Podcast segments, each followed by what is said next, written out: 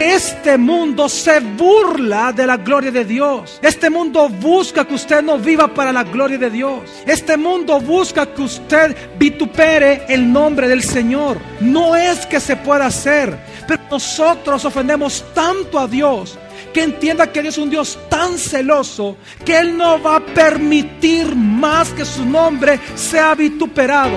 Porque lo más precioso de nuestro Dios es su gloria. Bienvenido a Gracia y Verdad, un espacio donde aprenderemos sobre la palabra de Dios a través de las prédicas del pastor Javier Domínguez, pastor general de la iglesia Gracia sobre Gracia. En esta ocasión con el tema La batalla por su gloria. Parte 2.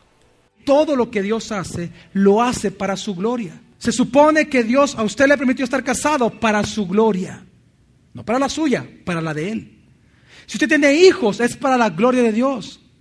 Porque Dios a usted lo ha creado para ser el objeto de su gracia. Para usted ser, recibir favores que no merece. Pero para Él ser exaltado. No para que usted sea el centro del universo. No para que la gente lo admire a usted. No para que la gente a usted lo aplauda. Es para que Dios sea glorificado a través de toda su creación. Cuando la creación vea las grandes cosas que Dios hace en usted. Por eso dice la palabra que fuimos creados para alabanza de su gloria. Por eso es que leímos en el libro de Isaías, versículo, capítulo 43, versículo 7, leímos, dice así. A cada uno que he llamado según mi nombre y a quien he creado para mi gloria, yo lo formé. Ciertamente yo lo hice. Es decir, que Dios, todo lo que Él hace, todo lo que Él hará, todo lo hace para expresarse a Él mismo. ¿Sabe usted cuál es el ser que más ama a Dios? El ser que más ama a Dios sobre toda la faz de la tierra, sobre todas las cosas, es Dios mismo. No hay nadie que pueda amar a Dios como Él mismo. Y todo lo que Él hace es para mostrar lo grande que es Él. Por ejemplo, ¿a quién de ustedes le gusta estar con una persona que solo habla de sus logros, de su conocimiento, de sus cosas? ¿A quién le gusta? Para nosotros es difícil entender de que Dios es así. Y no por eso el pecado, no es que tengamos un Dios egocéntrico, es que Dios es Dios. Dios no es hombre, esa es su gloria. Su gloria es que Él es Dios y que Él merece de toda su creación la exaltación de esa divinidad, la exaltación de esos atributos, la alabanza, la adoración de sus atributos, de su divinidad. Él la merece. Él es digno de toda nuestra gloria. Y para eso fuimos creados. Pero si nosotros no entendemos esto, créame que lo que va a pasar con nosotros es que nos vamos a desviar muy fuerte del camino. La Biblia es muy clara con muchísimos versículos que fuimos creados para su gloria. Isaías 43 también, solo que 20 y 21 dice. Los animales del campo me honrarán, también los chacales y las avestruces, porque daré aguas en el desierto y ríos en el sequedal para dar de beber a mi pueblo escogido. Cuando dice los animales del campo me honrarán, la palabra honrar en el Antiguo Testamento es glorificar. Los animales me van a glorificar con solo buscar el agua que yo les voy a dar. Porque no la van a encontrar porque ellos son capaces. La van a encontrar porque yo soy misericordioso con ellos. Esa es su gloria.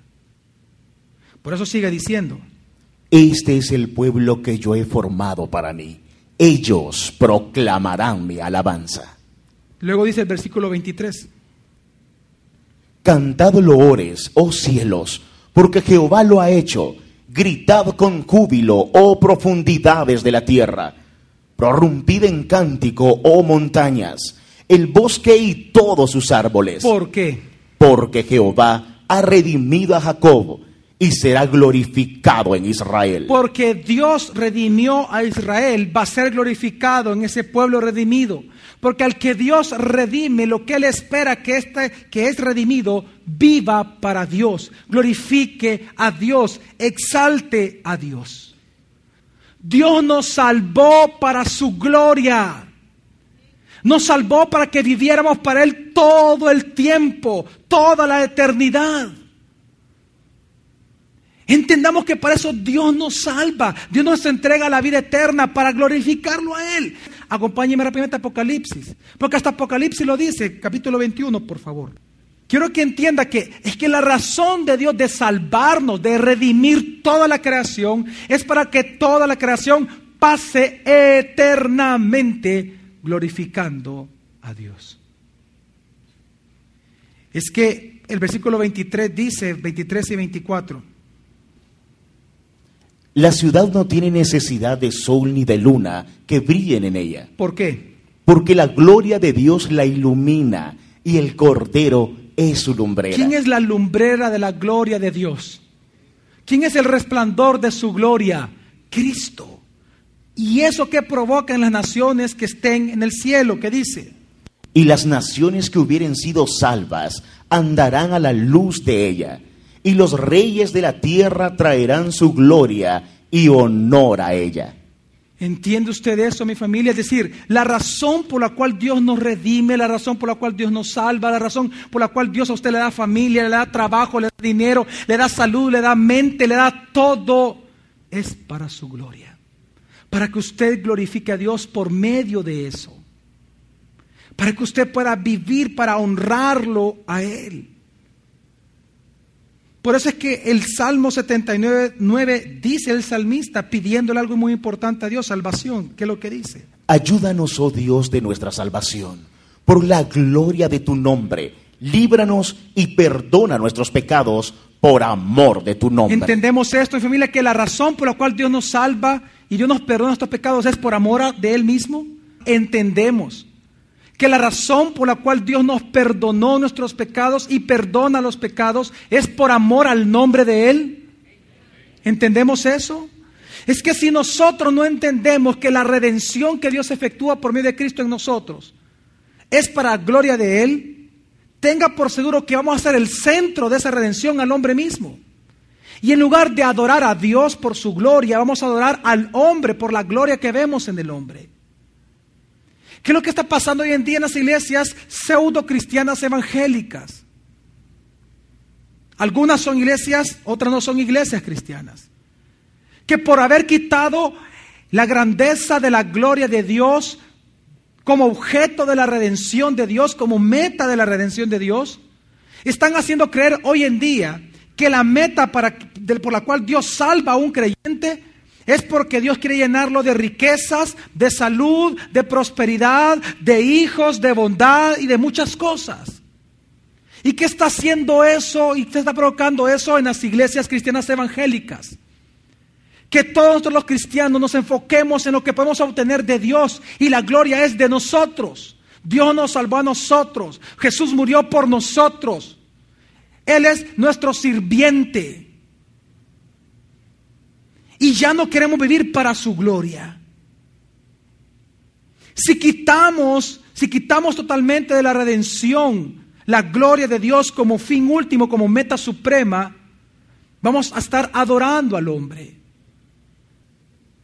Dice Ezequiel capítulo 36, vamos a ver el versículo 22 en adelante. Por tanto, di a la casa de Israel, así ha dicho Jehová el Señor, no lo hago por vosotros, oh casa de Israel, sino por causa de mi santo nombre, el cual profanasteis vosotros entre las naciones a donde habéis llegado, y santificaré mi grande nombre, profanado entre las naciones, el cual profanasteis vosotros en medio de ellas, y sabrán las naciones que yo soy Jehová, dice Jehová el Señor, cuando sea santificado en vosotros delante de sus ojos. Y entonces cuando él promete eso, viene y comienza a explicar cómo Él va a santificar su nombre. ¿Y cómo? Salvándonos a usted y a mí. Aquí está el pacto del Antiguo Testamento, perdón, aquí está el Antiguo Testamento anunciando el nuevo pacto en Cristo Jesús, sellado por la sangre de Cristo. Y hablando de ese pacto, Dios nos promete lo siguiente, grandes promesas para nosotros. Versículo 24 en adelante, ¿qué dice Dios? Y yo os tomaré de las naciones, y os recogeré de todas las tierras, y os traeré a vuestro país. Esparciré sobre vosotros agua limpia y seréis limpiados de todas vuestras inmundicias, y de todos vuestros ídolos os limpiaré. Os daré corazón nuevo, y pondré espíritu nuevo dentro de vosotros. ¿Cuántos tenemos al Espíritu Santo en nosotros? Y aquí está la promesa. Dios dice, y os pondré espíritu nuevo en vosotros. Les daré un corazón de carne, ya no de piedra. Sigue, por favor. Y quitaré de vuestra carne el corazón de piedra, y os daré un corazón de carne. Y pondré dentro de vosotros mi espíritu, y haré que andéis en mis estatutos, y guardéis mis, mis preceptos, y los pongáis por obra. Habitaréis en la tierra que di a vuestros padres, y vosotros me seréis por pueblo, y yo seré a vosotros por Dios y os guardaré de todas vuestras inmundicias, y llamaré al trigo y los multiplicaré, y no os daré hambre. Multiplicaré asimismo el fruto de los árboles y el fruto de los campos, para que nunca más recibáis oprobio de hambre entre las naciones. ¿Cuántos se alegran por estas grandes promesas de Dios para nosotros? Ahora, ¿por qué Dios lo hizo? ¿Por qué Dios nos salva? ¿Por qué Dios nos llena de bendición? ¿Por qué Dios hace que nuestro fruto rinda? Que nuestra tierra rinda frutos, perdón. Porque Dios nos cambia el corazón de piedra a un corazón de carne. Porque Él nos da un espíritu nuevo, humano. Porque a nosotros nos da el Espíritu Santo en nuestro espíritu. Porque Él nos da vida. Porque Él nos salva. Porque Él nos perdona. Porque Él nos redime. Porque Él expía nuestros pecados. Porque Él nos santifica. Porque Él nos va a glorificar. Porque Dios hace todo eso versículo 32. No lo hago por vosotros, dice Jehová el Señor. Sabedlo bien, avergonzaos y cubríos de confusión por vuestras iniquidades, casa de Israel. Cuando va a hablar de todas estas promesas, dice el versículo 21. Pero he tenido dolor al ver mi santo nombre profanado por la casa de Israel entre las naciones a donde fueron. Por tanto, di a la casa de Israel, así ha dicho Jehová el Señor, no lo hago por vosotros, oh casa de Israel, sino por causa de mi santo nombre, el cual profanasteis vosotros entre las naciones donde habéis llegado. ¿Por qué usted está todavía respirando? Porque Dios está esperando que usted viva para qué? Para su gloria. ¿Por qué Dios te lo hace caminar en salud? Para que usted viva para la gloria. ¿Por qué Dios a usted le da casa, le da negocio, le da salario, le da empresa, le da empleados, le da ventas, le da conocimiento? Para que usted todo lo ocupe para su gloria. No hay un fin más grande. Si usted lo lee un libro, si usted escucha a un predicador diciendo algo diferente esto como lo más grande, pregúntele y exíjale a ese predicador que se lo demuestre con la Biblia. Porque si lo que Dios dice, usted lo acaba de leer y hay muchísimos versículos más, pasajes enteros, en donde Dios dice que todo lo que Él hace, todo por cuanto Él hace las cosas, sea salvación, creación, lo que sea, lo hace para que todo eso lo glorifican a Él como Dios. Y es la razón de su vida y la razón de mi vida. La razón de nosotros es vivir para su gloria. Es que debemos de entender que Dios nos creó, y estoy hablando todo esto, ¿por qué, pastor? ¿Por qué usted está hablando de esto? Porque precisamente cuando el hombre cambia la gloria de Dios, la imagen de esa gloria, por una imagen que es corruptible en forma de hombre, es cuando el hombre se determinó a sí mismo a apartarse de esa gloria. Es cuando el hombre cambió la gloria de Dios por gloria de hombre, cuando cambian la gloria de Dios y la convierten en una imagen de animal, que entonces el pecado embarga en el corazón del hombre. Y por lo tanto Dios tiene que luchar y levanto una batalla desde hace muchísimos siglos atrás. Una batalla que todavía se está peleando. Y es una batalla por su gloria. Porque este mundo se burla de la gloria de Dios. Este mundo busca que usted no viva para la gloria de Dios.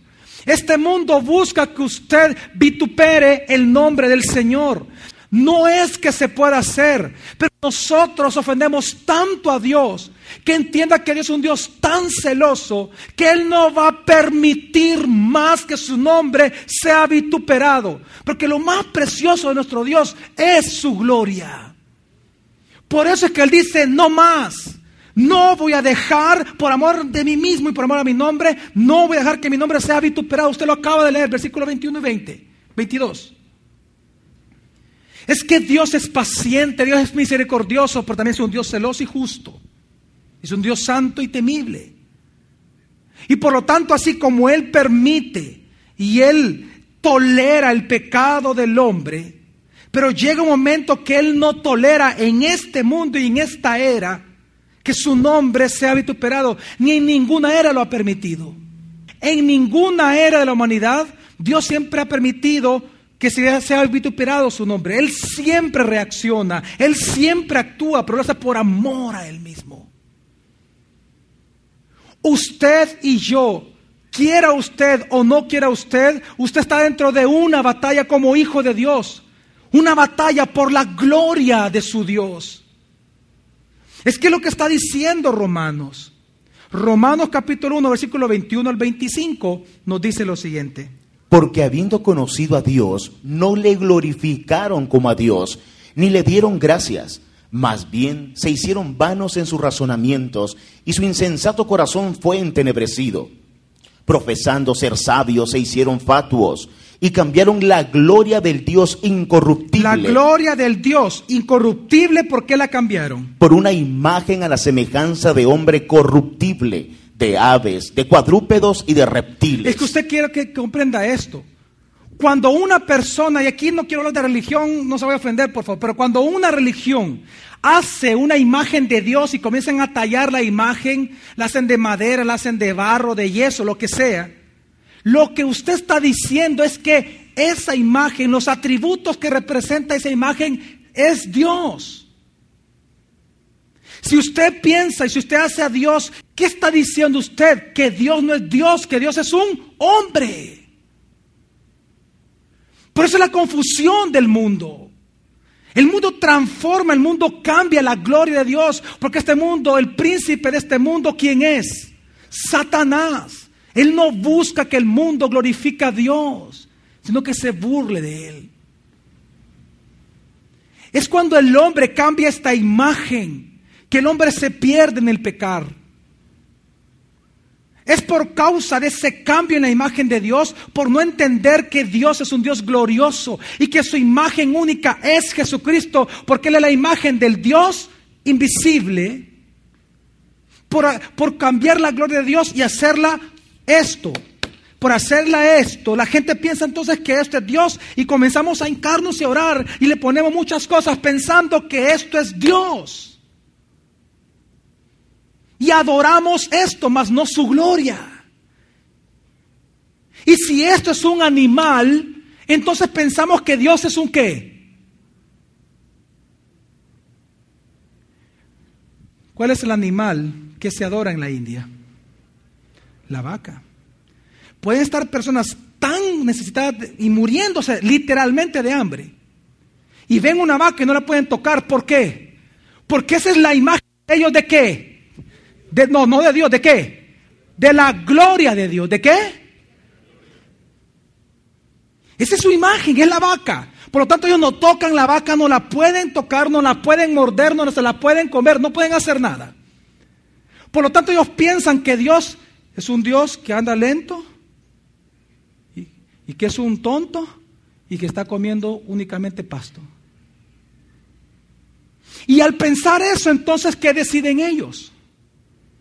Lo que ellos deciden, todas las personas, es tratar de vivir conforme a lo que ellos piensan que la vaca quiere. Y por lo tanto erran completamente de la voluntad de Dios. Por eso que cuando una persona cambia la gloria de Dios por una imagen, y no estoy hablando de religión, estoy hablando de lo que dice la palabra. No importa, por eso dice, leamos bien que lo que dice 22 y 23 dice. Profesando ser sabios, se hicieron fatuos y cambiaron la gloria del Dios incorruptible por una imagen a la semejanza de hombre corruptible. De hombre. Es que hay imágenes de hombres, o sea, se pone como que fuera un hombre a Dios. Entonces usted está diciendo que Dios es qué? Dios es por lo tanto, él puede qué? Como un hombre, él puede qué? Fallarle, mentirle a usted, traicionarlo, no hacerle caso, porque pensamos que él es hombre. Pero si nosotros entendemos que la gloria de Dios, que el resplandor de su gloria y la imagen misma de su sustancia es Cristo Jesús, vamos a adorar todo el tiempo tanto a Cristo Jesús, que siempre vamos a vivir por medio de Él para la gloria de Dios. Es que la imagen que Dios nos dio a nosotros es Cristo. Él es la imagen, dice la Biblia, de su sustancia. Es que esto es importante porque dice, ¿qué pasa cuando la gente cambia la gloria de Dios? Dice, por tanto, Dios los entregó a la impureza en las pasiones de sus corazones para deshonrar sus cuerpos entre sí. Ellos cambiaron la verdad de Dios por la mentira y veneraron y rindieron culto a la creación antes que al creador, quien es bendito para siempre. Amén. Mi familia, nuestra batalla diaria es por su gloria. Su batalla diaria es por la gloria de Dios en sus hijos. Usted tiene que batallar cada día para que la gloria de Dios sea manifiesta al corazón de sus hijos. Usted batalla cada día en su trabajo para usted manifestar la gloria de Dios en ese lugar por medio de la predicación de la palabra. Usted fue creado para alabanza de su gloria. Batalle por esa batalla. Pelee la buena batalla, la de la fe, la de la gloria de Dios. ¿Qué acaso no se da cuenta que sus hijos, que sus empleados, que su empresa están en el valle de sombra de muerte? Y que todos nosotros necesitamos que se nos alumbre la luz de Cristo, que es la gloria de Dios. El resplandor de su gloria, lo vimos en Apocalipsis, la lumbrera de la gloria de Dios es Cristo mismo. Es que la batalla que nosotros libramos cada día no es una batalla por tener más, mi familia. Usted cada día no lucha para tener más, para saber más o para ser más. Si usted va a luchar, luche para que la gloria de Dios sea conocida en su casa, en su familia, en su lugar de trabajo, con sus amigos. Y quiero hacerle esta pregunta, por favor. Y por favor sea sincero usted mismo. Su relación con su pareja, su relación con su esposo o su relación con su esposa, ¿Realmente esa relación glorifica a Dios? No, no, no le estoy preguntando si usted está casado con una creyente. No, no, no, no, no.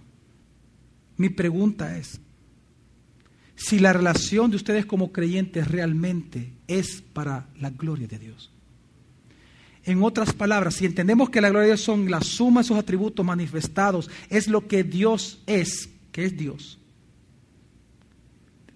y que fuimos creados para alabar, para reconocer, para hablar, declarar y proclamar esa gloria. Entonces la pregunta tiene sentido.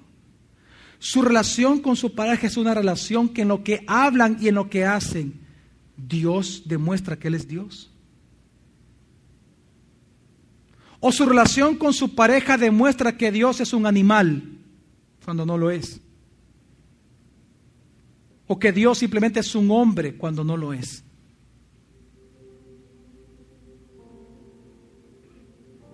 Si su matrimonio no está glorificando a Dios, todavía hay tiempo, mi familia. Cuando hagáis cualquier cosa, hacedlo todo para la gloria de Dios.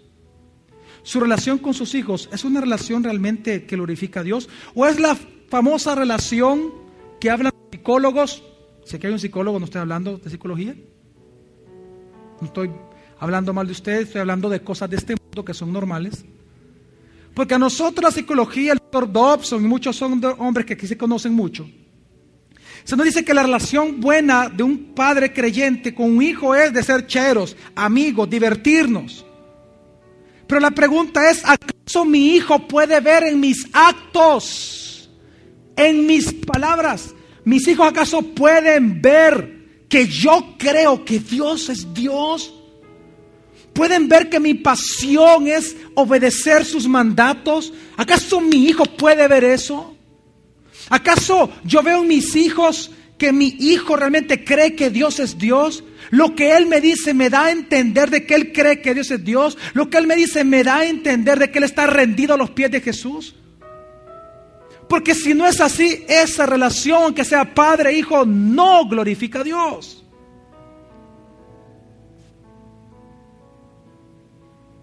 Que fuimos creados para alabar su gloria, para hablar de su gloria, para contemplar su gloria. Esa es la razón de ser de nuestra vida. ¿Acaso su relación, sus diferentes relaciones laborales en cualquier sentido, para arriba, para abajo, para los lados, sus relaciones laborales realmente glorifican a Dios, mi familia? Y una pregunta más difícil aún. ¿Su relación con sus amigos glorifica a Dios? ¿Acaso lo que usted comparte con sus amigos, lo que usted habla con sus amigos, le da gloria a Dios?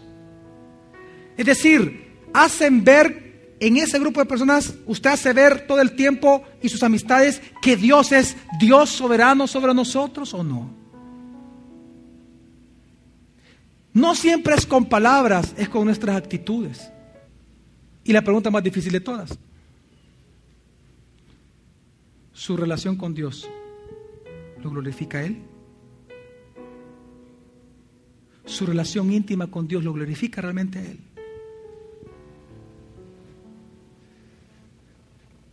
Por favor, nunca olvide esto. Satanás y este mundo siempre van a buscar cambiar la gloria de Dios, porque el día que se cambie la gloria de Dios, dice la palabra, el corazón de los seres humanos se aparta de él. Por eso dice Romanos 3:23, por cuanto todos pecaron, están destituidos, apartados de la gloria de Dios. El día de mañana continuaremos aprendiendo más sobre este tema, gracia y verdad con el pastor Javier Domínguez. Es una producción de la iglesia Gracia sobre Gracia. Puedes encontrar más recursos como este en nuestra página web, graciasobregracia.org.